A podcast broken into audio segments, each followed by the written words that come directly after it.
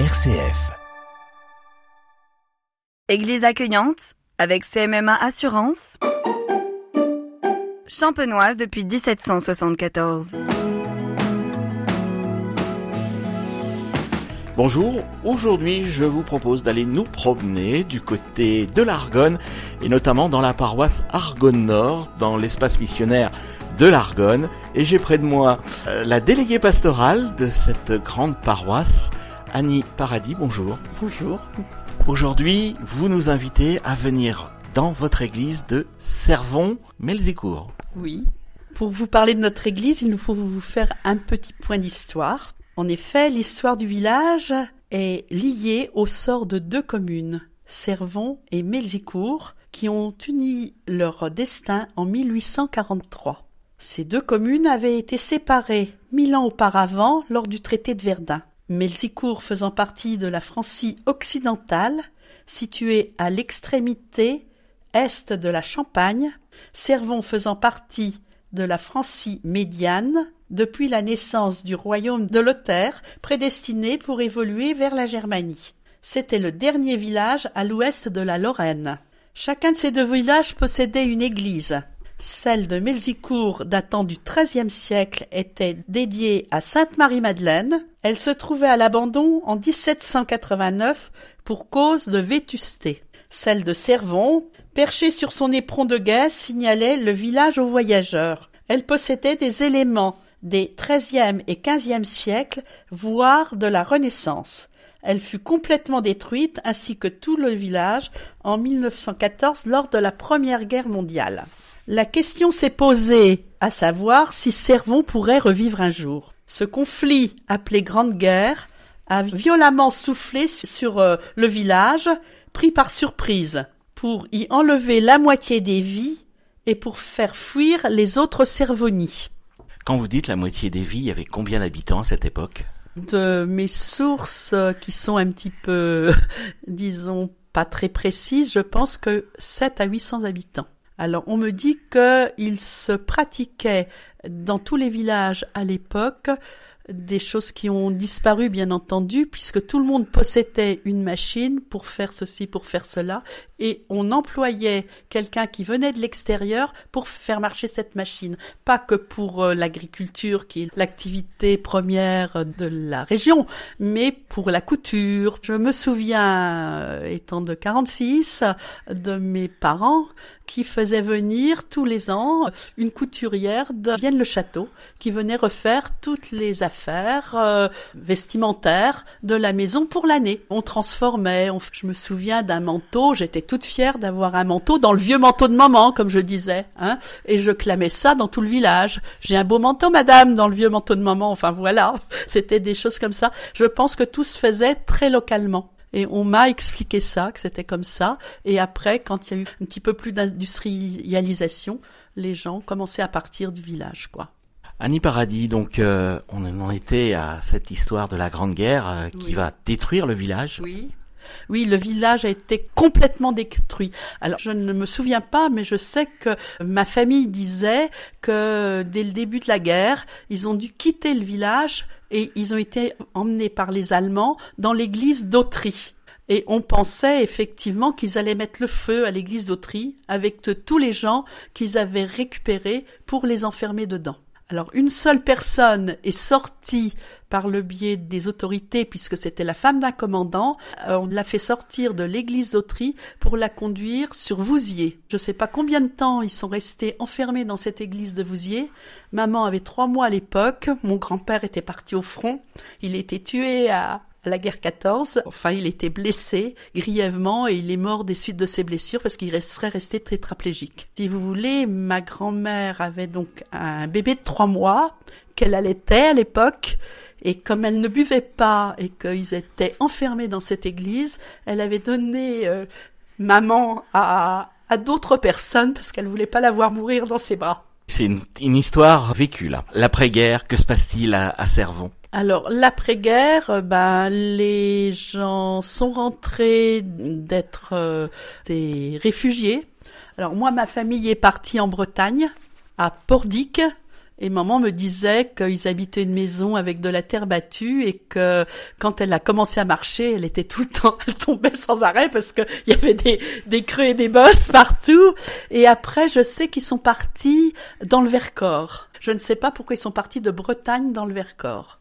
Et là, euh, ils y ont vécu euh, quelques années quand même, et ils sont rentrés, mais il n'y avait plus rien. Alors, comme il n'y avait plus rien, il n'y avait plus d'école, il n'y avait plus de maison, ma grand-mère est allée vivre à Sainte-Ménéhould parce que nous avions de la famille qui était agriculteur, donc qui pouvait fournir le lait. Et je sais que ma grand-mère allait aider à distribuer le lait aux habitants de Sainte-Ménéhould par le biais de cette ferme qui était nos parents quoi. Et l'église alors donc à, à Servon, elle, elle, elle revit quand? Alors elle revit en 1924 quand on commence à prendre la décision de reconstruire l'église en 1925, puisque les gens ont dû rentrer vers 1924, je pense, euh, sur Servon, avec des baraquements, en attendant que les reconstructions puissent s'effectuer. Nous, notre maison, a été construite sur des abris allemands. Il y a dans les caves, qui sont toutes des caves voûtées et des abris on a un, mais qui est bouché maintenant, un tunnel qui part de nos caves, si vous voulez,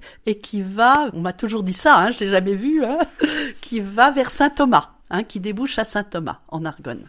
On revient donc à notre église. Oui, alors dès 1924, la reconstruction du village de Servon s'effectue et c'est en 1925 qu'une nouvelle église s'élève sur le même lieu pour apparaître quelques années plus tard comme une solide et superbe église qui participe à la fierté du village et qui est dédiée à Notre-Dame de la Compassion et à Saint-Éloi. Saint-Éloi, c'était le premier de Servon et, et, et, on peut penser que la Compassion, c'est un peu logique avec un village détruit. Voilà. Je pense, oui, effectivement. Justement, donc quand on rentre dans cette église, on est admiratif devant tous les vitraux que l'on peut voir. Alors nous remarquons que les vitraux sont l'œuvre effectivement de Maître Verrier, qui sont Raphaël Lardeur et son fils Gérard Lardeur. Ils ont participé tous les deux aux vitraux de notre église. Monsieur Raphaël Lardeur est décédé maintenant en 1967 et son fils en 2002. Euh, ces vitraux ont été offerts euh, par euh, des fidèles qui ornent toutes les ouvertures et créent à l'intérieur une atmosphère lumineuse. Ils retracent la vie publique de Jésus jusqu'à sa mort et sa résurrection. Aucun ne fait référence à la guerre si présente encore dans l'esprit de tous à l'époque. Des statues sont également présentes, statue de la Vierge et l'enfant, statue de Jeanne d'Arc, statue de Saint-Éloi, les statues de Saint-Antoine. Maintenant, on va monter au clocher si vous voulez bien nous suivre. Les cloches de l'église actuelle comportent trois cloches. L'une au sud de 1050 kilos sonnant le La. Elle se nomme Albertine, Jeanne, Lucie et porte l'inscription Gloire à Dieu au plus haut des cieux et paix sur la terre aux hommes. La seconde, au nord, de 525 kilos, sonnant le sol, se nomme Louise Henriette Angèle. Y est inscrit Je convoque les fidèles à la prière et au travail, et je redis Aimez-vous les uns les autres et sanctifiez le jour du Seigneur. La cloche du centre, dont le fondeur est Chambon-Montague, proviendrait de l'ancienne église, qui a été retrouvée dans les ruines. Elle fut baptisée le 31 mai 1923, avant la reconstruction de l'église, est posée sur une humble charpente et se nomme Louise Jeanne Marie. Je ne sais pas si elle comportait une inscription, je n'ai pas de détails à ce sujet. Depuis, euh, quelques faits notables marquent la chronique de ces dernières années. La réfection du clocher commence en 1984. Elle s'est achevée en 1996 par la pose d'un nouveau coq qui était béni par l'abbé Gandon. En décembre 1999, une tempête de vent a provoqué la chute de pierre du haut des piliers extérieurs. En juillet 2000, un orage de grêlons a mitraillé tous les vitraux de la façade nord, y compris la rosace du transept des réparations ont pu y être effectuées. À l'extérieur, depuis le tertre, s'offre un panorama remarquable sur les vallées de l'Aisne et de la Tourbe. La manne massige limite l'horizon. Les silos de grains de Berzieux symbolisent une activité majeure de la région. Après ce bref historique de l'édifice religieux, il nous faut rendre hommage aux pasteurs qui, après la Grande Guerre, se sont voués à transmettre le message évangélique dans cette maison de Dieu et notamment à l'époque à Monseigneur Tissier, évêque de Chalon, et à l'abbé Lecoq, surnommé curé bâtisseur, pour avoir aidé de ses mains les charpentiers et couvreurs de l'église en reconstruction. Il est arrivé en 1920 à Servon. Il officiait également à Binarville et à Saint-Thomas. Il eut pour successeur l'abbé Hirc, que j'ai pu connaître, qui administra ces trois mêmes paroisses de 1933 à 1975. À partir de 1975, Servon fut administré par l'abbé Gandon, chargé du secteur de Vienne-le-Château, avec sept clochers. Puis l'abbé Colombard, installé à Ville-sur-Tourbe, a pris la responsabilité de la vaste paroisse d'Argonne Nord le 27 octobre 1997 qui comporte 17 communes rurales dont Servon. L'église de Servon-Milzicourt appartient actuellement à l'espace missionnaire d'Argonne dont le siège est à Sainte-Ménéhould avec notre prêtre Joël Morlaix. Actuellement, notre village de Servon ne compte plus que 100 à 110 habitants. Voilà, la guerre de 14 vous a fait partir des gens et ils ne sont pas revenus.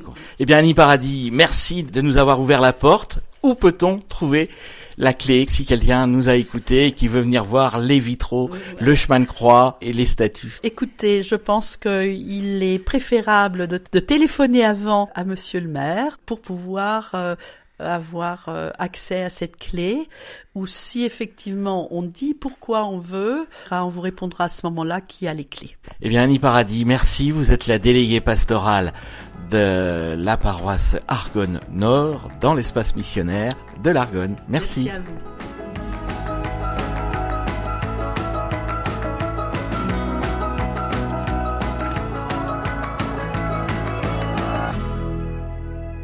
Église accueillante avec CMMA Assurance. Champenoise depuis 1774.